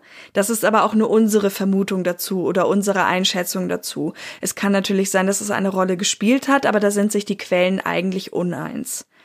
Außerdem wissen wir ja bereits auch, dass sie schlimme Morde begangen hat, unter anderem auch an der eigenen Tochter und dass sowas in der Öffentlichkeit natürlich auch sehr schlecht ankommen kann, selbstverständlich. Da gab es ja eben auch den Fall der Juliane Hummel, die wir ja schon mal angeteased, aber noch nicht ganz behandelt haben. Da ging es eben auch darum, dass sie ihr Kind getötet hat und sie wäre 1900 fast begnadigt worden dafür, aber die Stimmen im Volk waren im Endeffekt so groß, dass der Kaiser es sich einfach nicht erlauben konnte, hier zurückzurudern. Und wer weiß, ob es hier nicht eventuell ähnlich war. Also dieses Verhältnis, diese dieser Anschluss, das war ja noch nicht so lange so. Vielleicht wollte man sich da auch einfach profilieren. Ja, wobei mir der Gedanke auch gekommen ist, ob ein Adolf Hitler, der gerade in ganz anderen Sphären schwebt, sich da das wirklich alles im Detail durchliest wie viele, wie viele Gesuche hat er jeden Tag auf dem Tisch? Hat er das wirklich selber beantwortet? Wir haben das, das Schriftstück hier vor uns liegen. Das ist ja nicht von ihm selber geschrieben, sondern es hat seine Kanzlei über Umwege einfach zustellen lassen. Ich kann mir auch gut vorstellen, natürlich auch noch Spekulation, dass er, dass das eine von 10.000 Entscheidungen war, die er an diesem Tag getroffen hat. Und er hat einfach die Hälfte mit Ja, die Hälfte mit Nein einfach abgenickt, weil das im Verhältnis ein zu kleiner Fisch war, um sich damit jetzt groß als Adolf Hitler auseinanderzusetzen. Es kann natürlich auch wirklich stimmen, was er schreibt. Muss ja. man ja auch mit einbeziehen, dass wirklich gesagt wird, dieses Urteil ist von euren Gerichten gefällt worden, bitte dann machen wir es so. Dann mische ich mich da nicht ein. Das könnte natürlich auch für alle gelten. Kann sein. Ich bin zwar der Letzte, der Adolf Hitler Rechtsstaatlichkeit vorwerfen würde, aber, aber ja, das kann sein. Die Hinrichtung von Martha Marek war auf jeden Fall die erste Hinrichtung in Österreich nach dem Anschluss. Und da gibt's noch eine kleine weitere Theorie, die wir mal als Gedankenanstoß mitgeben. Denn da die Leute es ja eigentlich gewohnt waren, dass gerade die Frauen begnadigt wurden, schlug bei uns auch die Frage auf, ob das nicht eher zu Abschreckungszwecken gedacht war. Also ob man nicht fix davon ausging, dass die Martha Marek eh begnadigt wird und deswegen hat man dieses Todesurteil ausgesprochen. Mhm, das kann auch sein. Diese Hinrichtung musste also durchgeführt werden. Die Frage war nur, wer macht das überhaupt? Denn es gab einen Scharfrichter in Wien, der war aber diffamiert und inhaftiert worden und dann in Dachau ums Leben gekommen. Das heißt, man hatte eigentlich überhaupt keinen. Und dann gab es dieses Problem, wie machen wir das? Denn der Würgegeigen, der davor eigentlich immer in Österreich zum Einsatz kam, war ein Symbol für diese Systemzeit und passte eigentlich nicht mehr zu dem, was eben die, die Nationalsozialisten machen wollen. Deswegen kam bei den ganzen Hinrichtungen, die eben ausgeführt wurden, das sogenannte Gerät F zum Einsatz, also das Fallbeil. Hingerichtet wurde Marek dann vom sagen wir, meistbeschäftigtsten Henker in Deutschland, Johann Reichert und dann, wie gesagt, mit dem Fallbeil.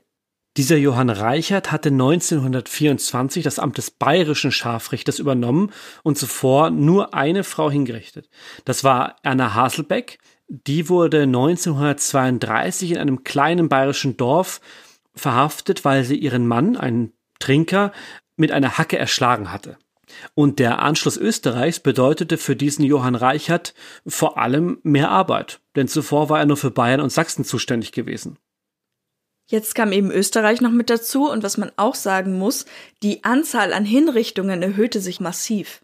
Aber es scheint auf jeden Fall, als hätte der Reichert das eigentlich trotz seiner schlecht angesehenen Berufung eigentlich ganz gut mit der Martha Marek gemeint. Er hat nämlich sogar eine Spezialvorrichtung gebaut, weil sie ja eben angeblich gelähmt war und hat vorher wohl auch geübt, um sie eben trotz dieser ganzen Beeinträchtigungen nicht zu quälen. Also der Reichert war auch einer, der wirklich die Durchführung dieser Todesstrafe optimiert hat. Das heißt, er hat versucht, auf eine wirklich ganz, ganz, ganz geringe Zeit zu kommen, in der er die durchführt, damit eben die Leute einfach schneller sterben dabei und nicht leiden müssen.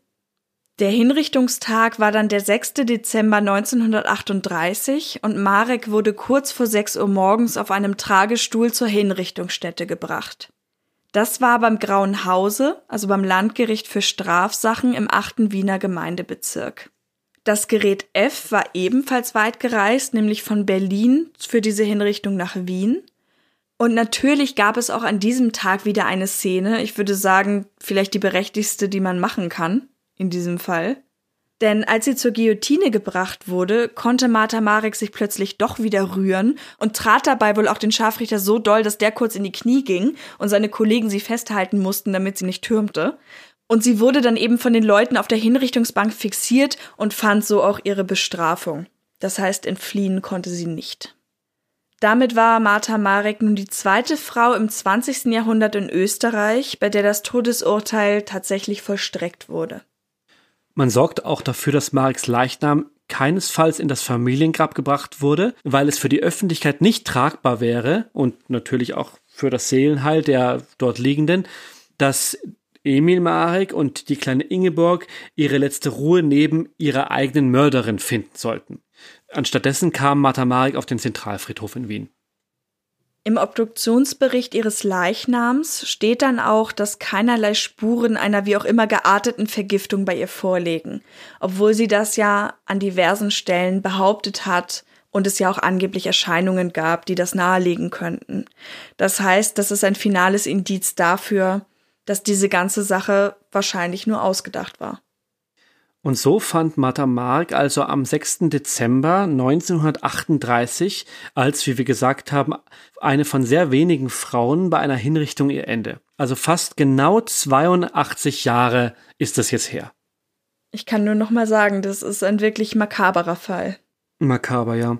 Vor allem auch, weil wir wie wir es ja oft machen, die, die, die Presseberichterstattung aus der Zeit uns, uns zur Hand ziehen und das alles durchschauen und dann diese sehr teils emotionalen, teils wirklich nicht objektiven Berichte haben. Und dann haben wir auch und vor allem in diesem Prozess die ganzen Akten und Aktenvermerke von dem Schriftstück, das Adolf Hitler geschrieben hat, bis zu den Versicherungsurkunden mit den Unterschriften, bis zu den Pässen von Emil und Martha Marek vorliegen. Und das gibt einem natürlich nochmal ein ganz anderes Gefühl dafür, wenn man diese diese Zeugnisse in echt oder beziehungsweise im, im Abdruck vor sich liegen hat. Soweit wir können und das auch zulässig ist, geben wir euch das dann auch nochmal bei unseren Galerien in Instagram weiter. Dann könnt ihr da auch mal reinschnuppern. Es war in diesem Fall auch wieder so, dass wir sehr unterschiedliche Aussagen bekommen haben. Wir versuchen das dann immer zusammenzufassen, weil wenn wir wirklich alles nebeneinander stellen würden, dann würde diese Folge noch ewig lang weitergehen.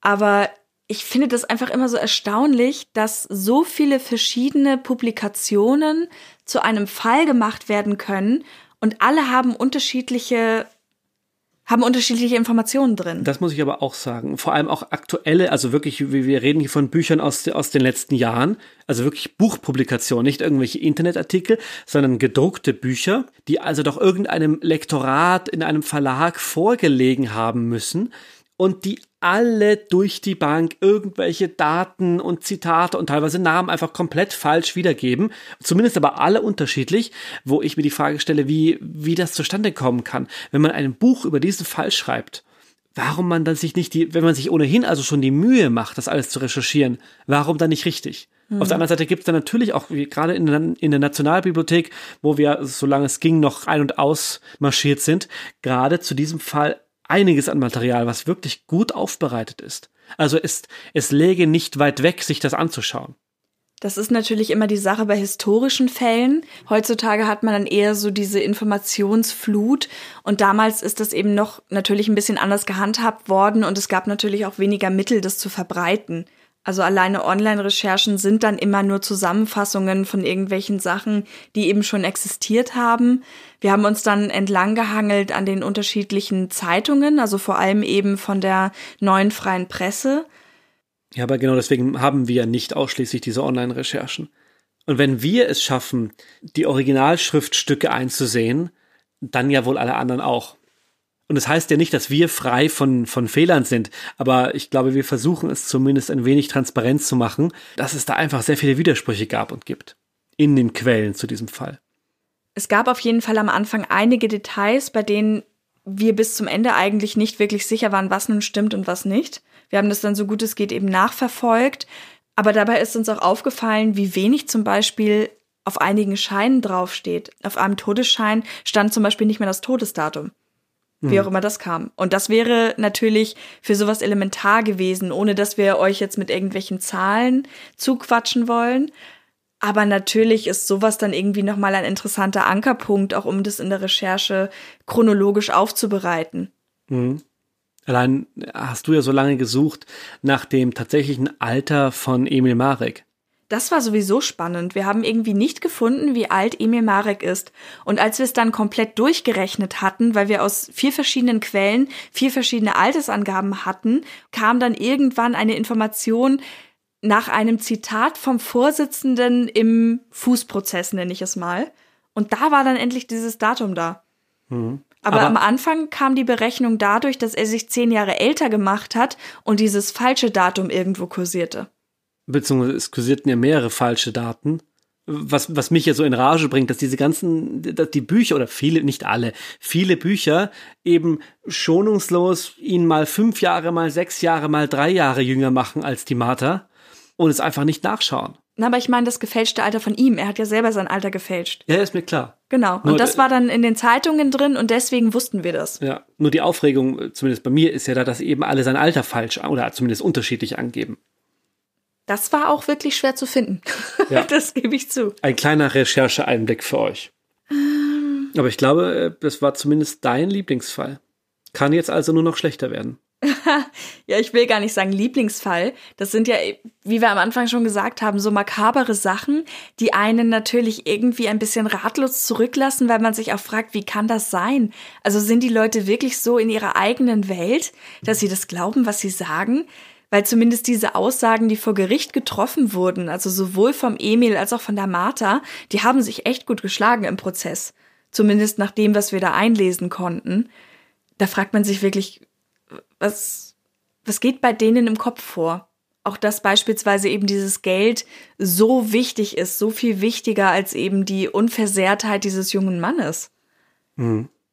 Aber ja, der Fall, muss ich sagen, hat mich auf jeden Fall fasziniert. Auch gerade die Geschichte, dass sie sich dann irgendwann ihre Krankheiten einbildet und eigentlich alle sagen, du bist überhaupt nicht krank, aber sie hält daran fest und verkauft dann ihren Kopf. Also das habe ich wirklich noch nicht gehört vorher. Ja, außergewöhnlich. Wir kommen damit zurück zu den normaleren Sachen. Ein bisschen Social Media für euch zum Beispiel. Wenn ihr uns schreiben möchtet, vielleicht auch wegen der Hörerfolge, die wir am Anfang mal angesprochen haben, also dazu sehr gerne Rückmeldung. Vielleicht habt ihr ein paar Fälle, die ihr da berichten könntet. Dann findet ihr uns auf Social Media, auf Facebook und Instagram als True Crime Austria und bei Twitter als True Crime AT. Und wer vielleicht lieber eine Mail schreibt, der ist bei Hinweise at truecrimeaustria.at richtig.